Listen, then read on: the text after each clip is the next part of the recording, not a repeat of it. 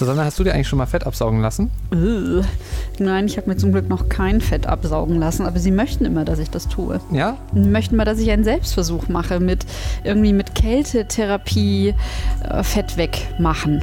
Kriegst du Briefe? Ich kriege wir haben gerade Briefe. Wir haben gerade einen Brief aufgemacht. Wir haben gerade einen Brief aufgemacht und es ist irgendwie ein Studio Aber hier. warum machst du das denn nicht? Ich möchte das nicht.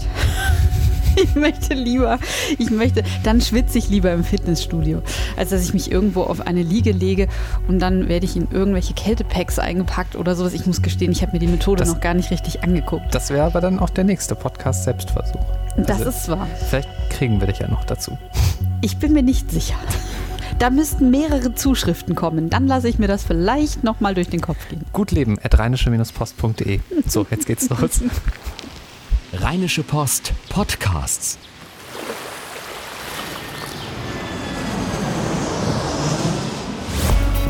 Gut Leben, der Podcast rund um Reisen, Gesundheit und alles, was unser Leben sonst noch besser macht. Mittwoch, der 8. Februar 2017. Hallo Susanne. Ja, hallo Henning. Ich habe direkt was ähm, Schlimmes am Anfang. Ich mach Schluss. Oh nein. Hm. Mit was? Und vor allen Dingen mit wem? Ich mach Schluss damit, dass wir immer nur hier über harmonische Beziehungen sprechen in diesem Podcast und über Sex und wo es allen Leuten gut geht und, und wie toll das doch alles ist. Ich mach Schluss. Und deshalb müssen wir heute mal über das Schlussmachen sprechen. Ich finde das gut. Wir klären, wie das genau funktionieren kann, ohne dass es ein großer Rosenkrieg wird. Das ist unser erstes großes Thema, das wir besprechen. Lass uns das mal vielleicht so aufdröseln. Der Grund, weshalb wir darüber sprechen, das ist ein, äh, ein Buch, ne? was jemand rausgegeben hat, oder? War das nicht so?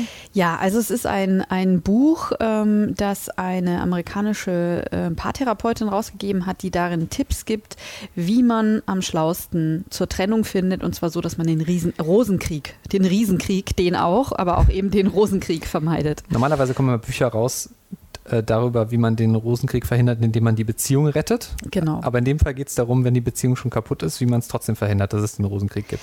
Und der Hintergrund ist eben, dass ähm, natürlich, wenn sich Eltern sehr lange streiten, ähm, vor allen Dingen die Kinder leiden. Und sie versucht hat, eine Methode zu entwickeln, die dazu führt, dass eine Trennung möglichst friedlich verlaufen kann in diesem Kontext. Hm?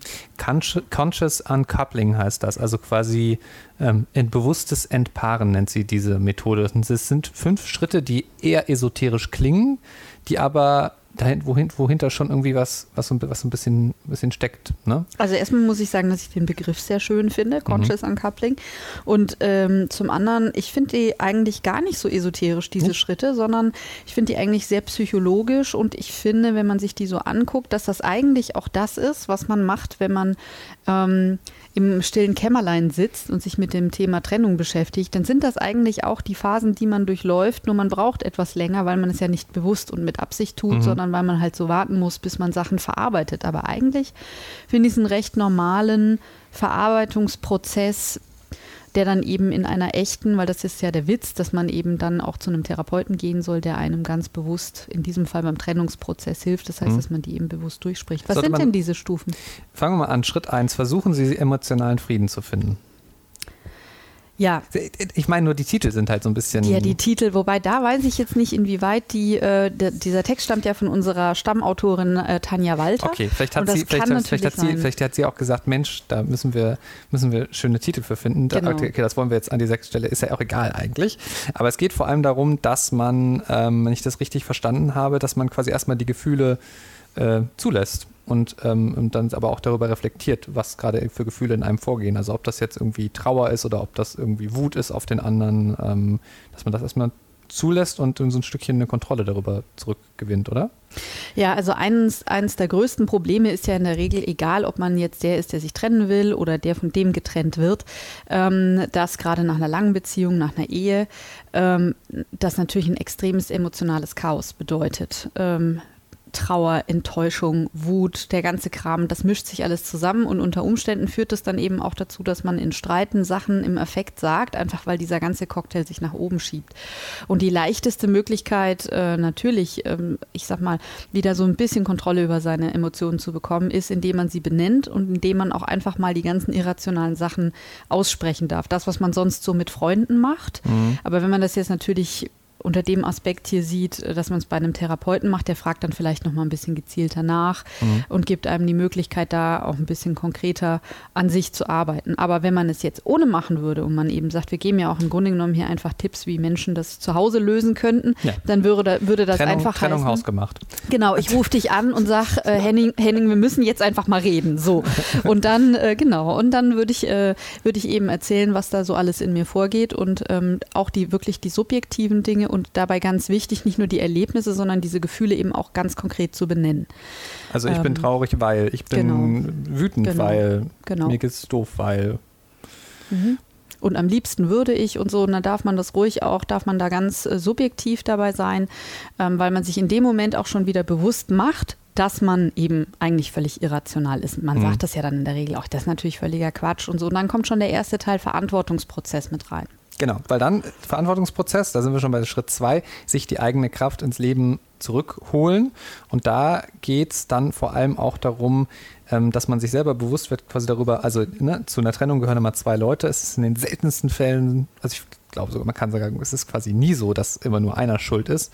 Klar, baut im Zweifelsfall vielleicht einer die ganz große Scheiße, aber äh, ähm, am Ende sind es halt irgendwie ähm, doch beide. Zum Beispiel sind hier so Sachen genannt, wie waren es beispielsweise die vielen Überstunden, die ein Auseinanderleben und ein vernachlässigendes Verhalten gegenüber den Kindern gefördert haben. Zum Beispiel ja, so eine Sache. Also ein bisschen drauf schauen, ähm, was man selber so damit zu tun hat und irgendwie dann eben natürlich sollte der andere das auch tun, damit man dann darüber gleichberechtigt sprechen kann. Ne? Auf jeden Fall, aber ich finde schon, wenn man ähm, mal davon weggeht, die, die Schuld beim anderen zu suchen und mehr vor der eigenen Haustür kehrt, ähm, bringt einen das auch emotional wieder ein bisschen auf den Boden, weil mhm. ja dann diese ganze Wut und der ganze Kram, der eben in Stufe 1 so hoch kommt, der wird dann auch mal wieder rational gefiltert. Aber ich würde jetzt mal sagen, es gibt bestimmt jetzt einige, die sagen, ich habe überhaupt keine Lust, mich jetzt auch noch damit auseinanderzusetzen, warum jetzt die Beziehung gescheitert ist. Sie ist vorbei und ich will damit abschließen und ich will, dass es äh, kein Thema mehr für mich ist. Aber da würde man wahrscheinlich jetzt sagen, damit das nicht zu irgendwelchen, also gerade nach einer längeren Beziehung nicht zu irgendwelchen Narben führt, äh, also emotionalen Narben, muss man sich zwangsläufig damit beschäftigen, ob der andere nun mitmacht oder nicht. Das ist das eine, ähm, dass man eben nicht äh, Ballast mit sich rumschleppt, die Koffer mit in die nächsten Bezie nächste Beziehung schleift. Und das andere ist, wenn Beziehungen zugrunde gehen oder zu Bruch gehen, dann hat das ja auch immer was mit eigenen Mustern zu tun. Ja. Beziehung ist ähm, neben den Kindern so der heftigste Spiegel, den wir haben im Leben. Und das heißt, dass eben ein Punkt ist, äh, dass, das, äh, dass man an der Stelle auch gucken sollte, was ist eigentlich in meinem Leben so gewesen, was habe ich so gelernt über Beziehungen, wie bin ich aufgewachsen. Ähm, also man hat dann schon auch einfach die Chance zu sagen, ich möchte was ganz anders machen und vielleicht auch in der nächsten Beziehung dadurch was ganz anders erleben. Das ist dann Schritt drei, aus genau. alten Verhaltensmustern ausbrechen und sein Herz heilen. Sein Herz heilen, ja. Mhm. Gut, das ist dann eben wieder so ein bisschen eine esoterisch anrührigliche äh, Formulierung, aber worum es eben eigentlich geht, sind ja ganz knallharte psychologische Themen. Mhm. Wo bin ich als Kind verletzt worden? Da kommen dann natürlich die klassischen Elternthemen wieder rein. Ähm, äh, was aber das ist aber wirklich, so, wirklich so ein Ding bei diesem psychologischen Ding. Das ja. sind, es ist immer kommt es irgendwie am Ende wieder Klar, dabei auf raus. Die Kindheit auf zurück. die Kindheit. ja, weil wir natürlich dort, wir kommen, wir werden halt in eine Situation hineingeboren und ja. die prägt uns, die schafft unser gesamtes Wertesystem. Und wenn wir eben, wenn eben Menschen, weiß ich nicht, bis zum 16. Lebensjahr in einer katastrophalen Elternsituation gelebt haben. Mhm dann haben die natürlich daraus auch viel mitgenommen, ist ja klar, was sie dann in ihre eigene Beziehung tragen. Deswegen kommen wir am Schluss um die berühmte Geschichte, meine Mutter war schuld, kommen wir dann sozusagen immer nicht drum rum. Okay, wir haben bisher ähm, gesagt, also erstmal sich der eigenen Gefühle bewusst werden, die zulassen und sie reflektieren. Ähm, äh, dann äh, sich selber anschauen, hm, wo bin ich vielleicht schuld gewesen, dass es zu der Trennung gekommen ist oder dazu, dass in der Beziehung was kaputt gegangen ist und dann diese Verhaltensmuster quasi erkennen und aufbrechen sprechen. Da, bis dahin sind wir jetzt schon mal gekommen, wir sind schon mal ziemlich weit. Ich glaube, da ich sagen, können längst nicht alle nach einer Trennung sagen, dass sie so weit gelangt sind. Ja. Ähm, äh, und dann geht es ähm, darum, quasi trotzdem irgendwie so das Gute äh, ähm, ähm, zu bewahren. Also von dem quasi die guten Momente und irgendwie auch, auch so quasi sich anzuschauen, hey, gibt es irgendwas, was ich, was ich, ähm, was ich trotzdem dem anderen Partner, dem anderen noch, äh, ehemaligen Partner noch gegenüberbringen kann. Also zum Beispiel, dass man weiter respektvoll mit ihm umgehen möchte. Aber ich würde sagen, bis man dahin kommt, gerade nach viel Streit, da muss man auch erstmal ziemlich viel diese drei Schritte vorher leisten, oder? Glaube ich auch, dass man da ganz viel Selbstarbeit erstmal machen muss, damit man eben den eigenen Anteil versteht und von diesem Schuldding weggeht. Ja. Ähm, damit auch ein bisschen sich der Kopf äh, einfach beruhigt. Und ähm, ich glaube aber, dass es ein ganz, ganz wichtiger Schritt ist, weil egal wie lang eine Beziehung war, selbst nach 30 Jahren Ehe und dann vielleicht sogar mhm. einem Teil Rosenkrieg, ist es ja so, dass eine Beziehung ähm, uns immer extrem stark prägt, ähm, es gab immer positive Aspekte, man hat immer etwas gelernt. Also es ist immer in gewisser Weise ein Geschenk und wir sind immer selber dafür verantwortlich, ob, wie lange wir in einer Situation bleiben. Ähm, und wenn man natürlich zu lange drin bleibt, dann ist es unter Umständen schwierig, aber diese ersten drei Schritte können einem helfen, in der nächsten Situation schneller zu sein und der andere kann nichts dafür, dass man es zu lange ausgehalten hat, wenn es einem schlecht ging. Ja. Deswegen wieder zur Wertschätzung zu finden, finde ich einen ganz wichtigen Schritt. Auf jeden Fall. Aber ich sehe das irgendwie auch so ein bisschen ambivalent. Also ich glaube, ich glaube, dass, dass es manchmal Menschen auch für die mh, hm, emotionale Gesundheit vielleicht gut tut. Also hier ist die Rede davon, dass man nicht mit einer Abrissbirne alles restlos zerstören sollte. Mhm. Aber ich kann mir, kann mir Situationen vorstellen und auch, also auch längere Lebenssituationen vorstellen, in denen das einen Menschen vielleicht auch einfach gut tut, mit der Abrissbirne die Beziehung abzuräumen, weil sie zum Beispiel emotional so sehr geschädigt hat, weil es vielleicht ein, ein Verhältnis war, in dem die beiden Partner total unterschiedlich quasi in der, also ein Machtgefälle existiert hat oder so. Da ist ja manchmal wichtig, dass dann so zu tun. Also ich glaube, diese Regeln sind zwar irgendwie, oder diese Schritte sind zwar irgendwie gut, aber ich glaube, das ist längst nicht auf jeden Beziehungsfall anwendbar, oder? Das glaube ich auch. Und man muss natürlich immer unterscheiden, gibt es Kinder oder gibt es keine. Ja. Wenn es Kinder gibt, dann ist dann kann es man schlecht ein abreißen mit der Abrissbirne. Ja, und dann ist es vielleicht auch wichtiger, dass man halt an solchen Stellen über seinen Schatten springt und trotzdem versucht, irgendwie miteinander klarzukommen, mhm. obwohl man sich was anderes wünschen würde. Ähm, und dann die, die nächste Situation ist, also egal ob Kinder da sind oder nicht, es gibt natürlich nicht nur einen äh, physischen Missbrauch, sondern auch einen psychischen Missbrauch. Ja. Und wenn natürlich in einer Beziehung es zu solchen Sachen gekommen ist, dann ist es bestimmt so, ähm, dass es sogar sehr heilsam ist, einfach mal einen richtig harten Cut zu machen. Das glaube mhm. ich schon auch.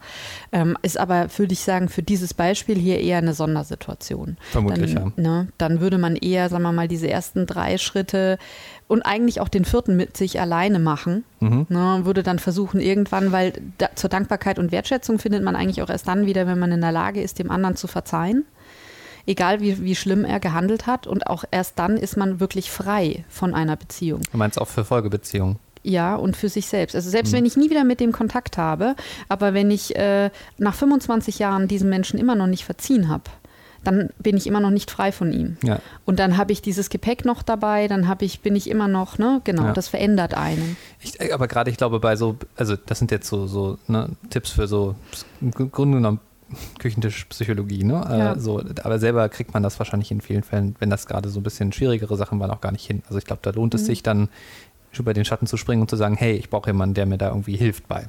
Auf jeden Fall. Das finde ich halt das Gute an dem Gerüst, dass man es so ein bisschen für sich abgehen kann. Mhm. Ob man das jetzt letzten, also ne, wie gut man das dann hinkriegt. Aber ich glaube schon, dass es so ein bisschen eine mhm. Krücke sein kann, wenn man das Gefühl hat, man rastet so völlig aus, zu sagen, okay, was kann ich denn für mich tun? Ja. Weil es fünf einfache Schritte sind. Ja, und Schritt fünf, um den noch zu erwähnen, trotz genau. allem glücklich werden. Ja, also dann eben, äh, das ist dann halt so das Endergebnis von allem. Ja, und da stand ja auch drin, dass man eben neue Übereinkünfte findet. Das mhm. heißt eben so Abmachungen eben wie, äh, auch wenn wir uns nicht mehr verstehen, für die Kinder bin ich immer da oder äh, ja. wenn irgendwie, keine Ahnung, es um irgendwelche organisatorischen Dinge geht, die eben beide betreffen, dass man das eben immer noch äh, vernünftig miteinander umsetzen kann. Fünf Schritte, die ähm, euch vielleicht helfen. Vielleicht äh, hilft es auch einfach, die mal so im Hinterkopf zu haben. Und ähm, wenn ihr mal in einer Situation seid, was ich euch nicht wünsche, äh, aber in, also der das so dringend nötig ist, Conscious Uncoupling. Das ist das Stichwort, nach dem ihr dann googeln könnt und hoffentlich unseren Artikel findet. Ganz genau. ähm, so, mh, mm, jetzt haben wir irgendwie noch ein weiteres eher schweres Thema und dann noch ein bisschen ein leichteres Thema. Lass uns doch mal das leichte Thema vorher, vorher nehmen. Und zwar, ähm, Anlass ist, heute wird in Düsseldorf, also wo wir das aufzeichnen, am Mittwoch, den 8. Äh, Februar 2017, wird in Düsseldorf verhandelt zwischen dem Buchungsportal Booking.com und dem Kartellamt Äh, ich glaube, die Genau. beiden Seiten sind auch da vor Gericht. Ähm, und es geht um die sogenannten Bestpreisklauseln von Booking.com. Zur Erklärung, das ist, äh, Booking.com hat eine Zeit lang äh, den Hoteliers vorgeschrieben, ähm, ihr müsst uns immer den günstigsten Preis anbieten und quasi bei anderen darf es nicht günstiger sein, als es bei uns Auf ist. der eigenen Webseite der der. Hotels darf es nicht günstiger sein Ja. als der Preis, den sie Booking anbieten, was Ja. ja, eigentlich ungewöhnlich ist. Richtig, ja. Ja. Und was ähnliches gab es auch schon mal bei, bei HRS, bei, dem, bei der Plattform, da wurde das auch schon verboten, diese Bestpreisklauseln. Ähm, ich finde das halt immer so krass, ne? Also das sind, ich, es ist halt super einfach, online sowas zu buchen. Ähm, ne? Ich buche persönlich auch sowas dann online. Und ähm, ja, aber was da für, für ein System dahinter steckt und wie natürlich auch dann letztlich große, es sind ja riesige Unternehmen, die dahinter stecken, äh, ähm, was, was die für Dinge tun, um irgendwie sich ihre Marktmacht äh, zu sichern, ist halt schon krass, ne? Ja, auf jeden Fall. Vor allen Dingen auf so eine Idee würde ich erstmal gar nicht kommen. Ich würde natürlich immer davon ausgehen, dass ich bei Booking, und seien es nur 5 Euro, Ja. aber ne, ein bisschen teuren Preis bekomme, als wenn ich jetzt eben auf die Webseite des Hotels gehe, außer die kaufen irgendwelche Kontingente und haben davon halt noch was übrig, wie Ja. das halt in der Reisebranche so Bei, üblich bei, ist. beim Fliegen ist es ja häufig so, äh, sogar dass jetzt dann, äh, also bei einigen Airlines ist es so, dass, dass man dann über die Buchungsportale für die, für die Flüge gar nicht den günstigsten Preis bekommen kann, Ah, weil ja. der immer Mhm. über die äh, Seite Des nur des, Anbieters. der, des Anbieters, also der Airline selber zu buchen ist, aber in dem Fall, ähm, also es ist, es ist schon untersagt worden vom Kartellamt, diese Klauseln, jetzt geht es nur darum, ob das auch so bestehen bleiben soll. Du buchst auch online? Ich buche auch online, wobei ich ja auch ganz oft einfach ab durch die Mitte äh, gehe Mhm. und äh, wodurch sich mein Verhalten ähm, deutlich verändert hat in Sachen Unterkünfte im Urlaub ist natürlich die Möglichkeit, dass man jetzt auch in Wohnungen äh, entweder Einzelzimmer oder eben Ja. eine ganze Unterkunft mieten kann. Ähm, diese Portale, muss ich sagen, nutze ich inzwischen fast ausschließlich, weil ich es einfach toll finde. Ich brauche so sowas wie Frühstücksangebote oder sowas. Ich gehe gerne raus, ich gehe gerne in Ich mag, Restaurants. ich mag ja Hotelzimmer so gerne. Das ist auch toll. Ich fand das ja immer toll, dass so viele Schriftsteller äh, teilweise über Jahre in Hotels gelebt haben. Mhm. Ich habe auch immer gedacht, das könnte ich auch gut. Ja, ich könnte das bestimmt auch gut, man Ja. muss es sich nur leisten können. ja, genau, das ist halt so der Punkt. Aber ich finde eigentlich die Philosophie Das ist, super. ist auch der Trick, äh, die ähm, quasi die, die, die quasi das Wohl, Wohlgefühl äh, in einem Hotelzimmer hängt ganz äh, doll von der äh, Bettwäsche ab. Und Es Mhm. gibt so einen irgendwie bestimmten Weißegrad, den irgendwie Hotelwäsche mindestens erreichen sollte, damit sie eingesetzt werden kann, weil quasi jeder Fleck, jedes Fleckleinchen ist schon ganz, ganz schlimm. Also es ist quasi, wundern, wenn man zu Hause das Hotelfeeling haben will, großes Bett und ganz viel weißes, also ganz viel weiße, ganz weiß gewaschene Bettwäsche. Ich finde aber, dass die Matratze auch super viel ausmacht. Also Ja. man, ich finde, man merkt das total, ähm, wie viel ein Hotel in eine Matratze investiert. Ja. Und äh, wenn ich im Grunde genommen, weil ich meine, so irre viel, wenn man jetzt im Urlaub ist, wenn man jetzt nicht wie ein Schriftsteller drin wohnt, sondern irre viel mehr macht man ja erstmal nicht. Ne? Mhm. Man geht ins Badezimmer, liegt im Bett und dann geht man raus und guckt sich was an. Aber wenn ich quasi aus, der, aus dem Bett nicht möchte, weil die Matratze so toll ist, dann habe ich ein Urlaubsgefühl. Mhm. Ne? Also insofern, das, ich, weiß- ich weiß gar nicht. Weiß Und das Bett wird jeden Tag im Zweifelsfall neu gemacht. Das ne? stimmt. Das ist natürlich unter Umweltgesichtspunkten jetzt nicht unbedingt so toll. Das ist völlig richtig. Ich mag das auch nicht, dass die immer die Bettlaken an den Ecken reinstecken. ja, aber das da ist, muss man das immer alles rausziehen. das muss, so. glaube ich, so sein. Ne? Ja, das ist Policy, aber Und dann auch die Hälfte der Kissen erstmal aus dem Bett schmeißen. Ja, genau. Es ist irgendwie so ein bisschen auch so ein kleines Schauspiel, was da jedes Mal abläuft. Oder so ein kleines Theater, was für einen aufgeführt wird. hast du schon mal richtig Pech gehabt im Hotel? Ach, was heißt richtig Pech gehabt? Ich war halt in den USA ähm, äh, ähm, unterwegs und da sind wir zweimal in so Motels abgestiegen. Also das kann man nicht Hotel nennen. Ähm, und richtig Pech war das nicht. Es war halt, also es gab nur eine sehr lustige äh, Sache und zwar war bei dem einen stand, also war jeweils mit Frühstück gebucht und ähm, also auch über ein Buchungsportal. Das war sogar so ein Portal, das gibt es in den USA. Da weiß man nur die Region und die Klasse des Hotels. Also du weißt nicht den genauen Ort des Hotels, nur ungefähr die Stadt. Und du weißt, in welcher Klasse, also wie viele Sterne und ob Frühstück dabei ist oder nicht. Das weißt du, aber du weißt nicht, was es genau ist. Und da, so werden die halt günstig quasi Rest, Restzimmer los Okay. weil sich eine, einige Hotels quasi, ähm, die wollen quasi nicht, dass ihre Zimmer offiziell so billig verschabelt werden. Und ähm, dann hatten wir dieses, äh, dieses, äh, dieses Zimmer und war halt Frühstück dabei und dann sind wir am, dann hieß es so, ja, irgendwie hier vorbeikommen morgens und dann gibt es Frühstück irgendwie an der Rezeption. Ergebnis, das Frühstück war eine Packung Dunkin' Donuts von gegenüber. Nein, das kann nicht sein. Wir haben so eine große Box geholt und da konnte man sich ein paar Donuts mitnehmen. Aber es war natürlich irgendwie auch für die USA ganz lustig. Auf jeden Fall, ich finde das sehr amerikanisch. Ja, ja. Und es gab aber zumindest noch einen Alibi-Apfel. Gott, um den Zuckerspiegel wenigstens so ein bisschen auszugleichen. Stark. Ja, ein bisschen Fruchtzucker noch zu dem anderen äh, ah. raffinierten Zucker. Naja, ähm, aber es lohnt sich auf jeden Fall, das habe ich auch immer jedenfalls erlebt, dass man nochmal auf die zweite Seite der Ergebnisse guckt bei den, bei den Portalen. Also, ah, ja. ne, das ist halt äh, so viele, es wird halt sehr viel Durchschnittliches äh, nach oben gespült, ähm, weil wenn man einmal sich einen guten Platz gesichert hatte als Hotel, hm. dann ist, wird halt dieser Platz, ähm, bleibt man halt auch, auch gerne mal ein Stückchen oben irgendwie so. Ähm, deshalb ähm, so mein Tipp, wenn man diese Portale nutzt, ist ja kein Problem.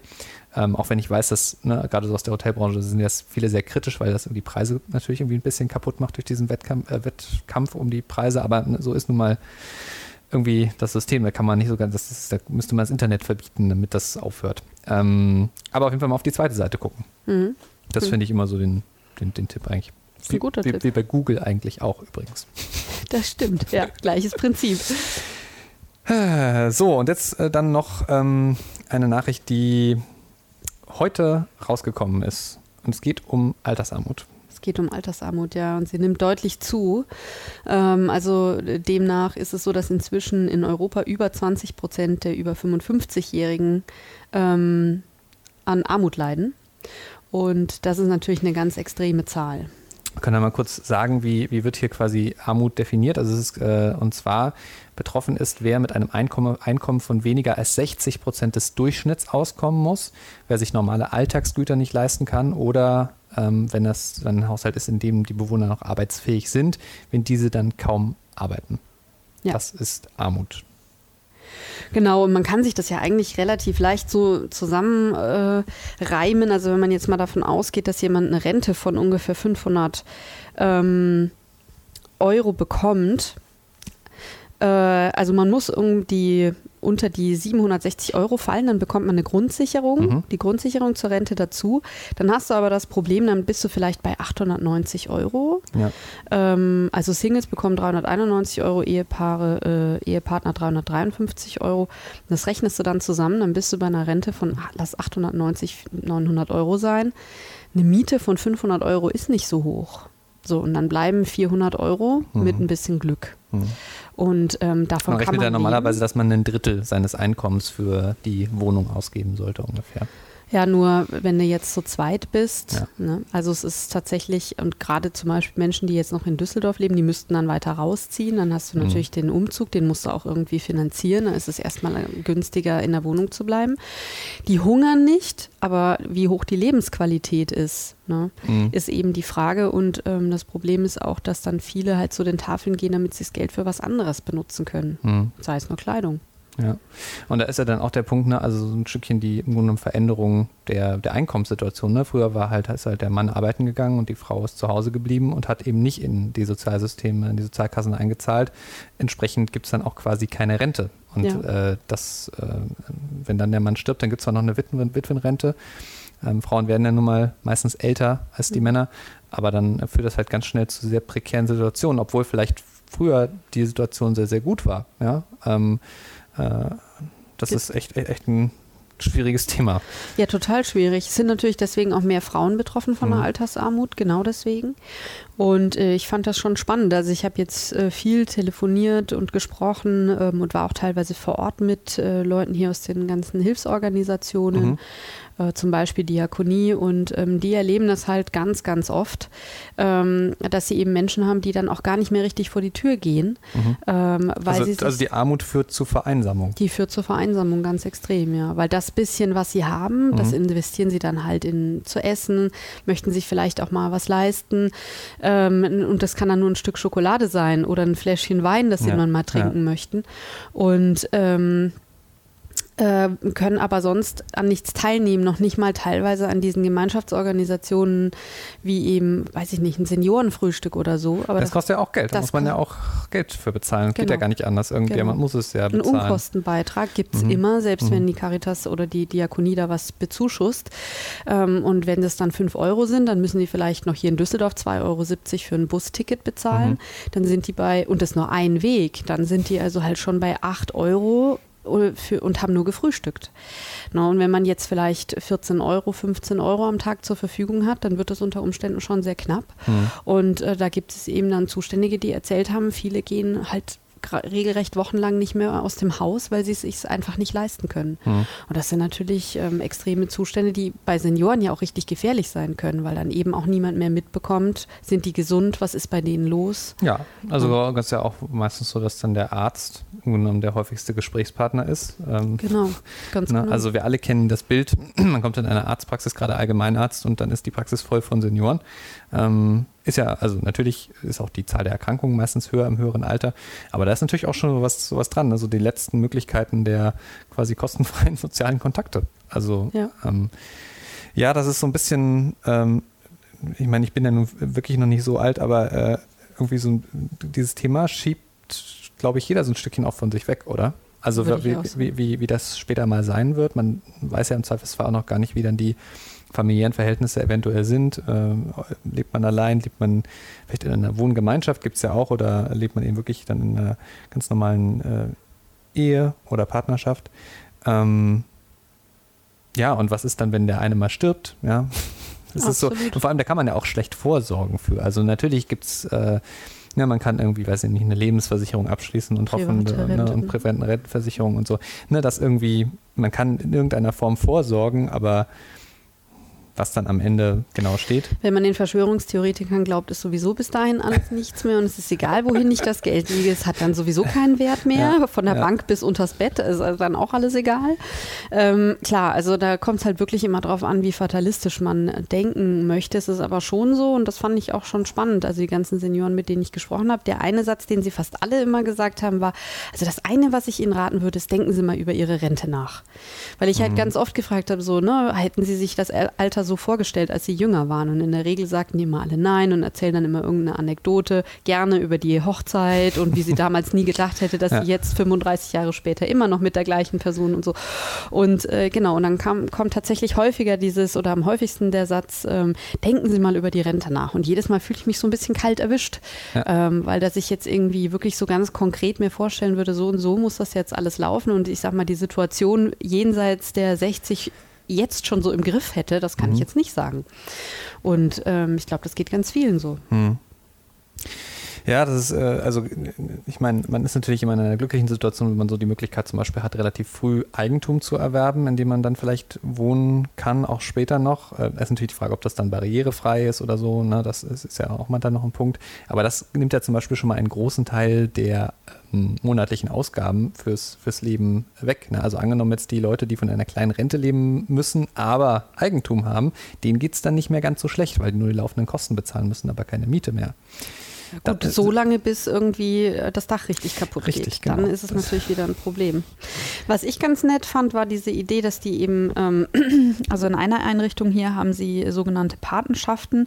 Da können dann Senioren, die ein bisschen besser aufgestellt sind, äh, für solche, die eben ein bisschen weniger Geld haben, ähm, Geld mitbezahlen. Und, und, machen die das auch? Und die machen das auch. Mhm. Und dann wird halt errechnet, wie viel Überschuss da ist und wie viele äh, zum Beispiel zur Karnevalsfeier kommen können und dann entweder nur einen kleinen Betrag bezahlen oder vielleicht vielleicht sogar gar nichts bezahlen müssen, um, weiß ich nicht, ein paar Alt mittrinken zu können mhm. oder so.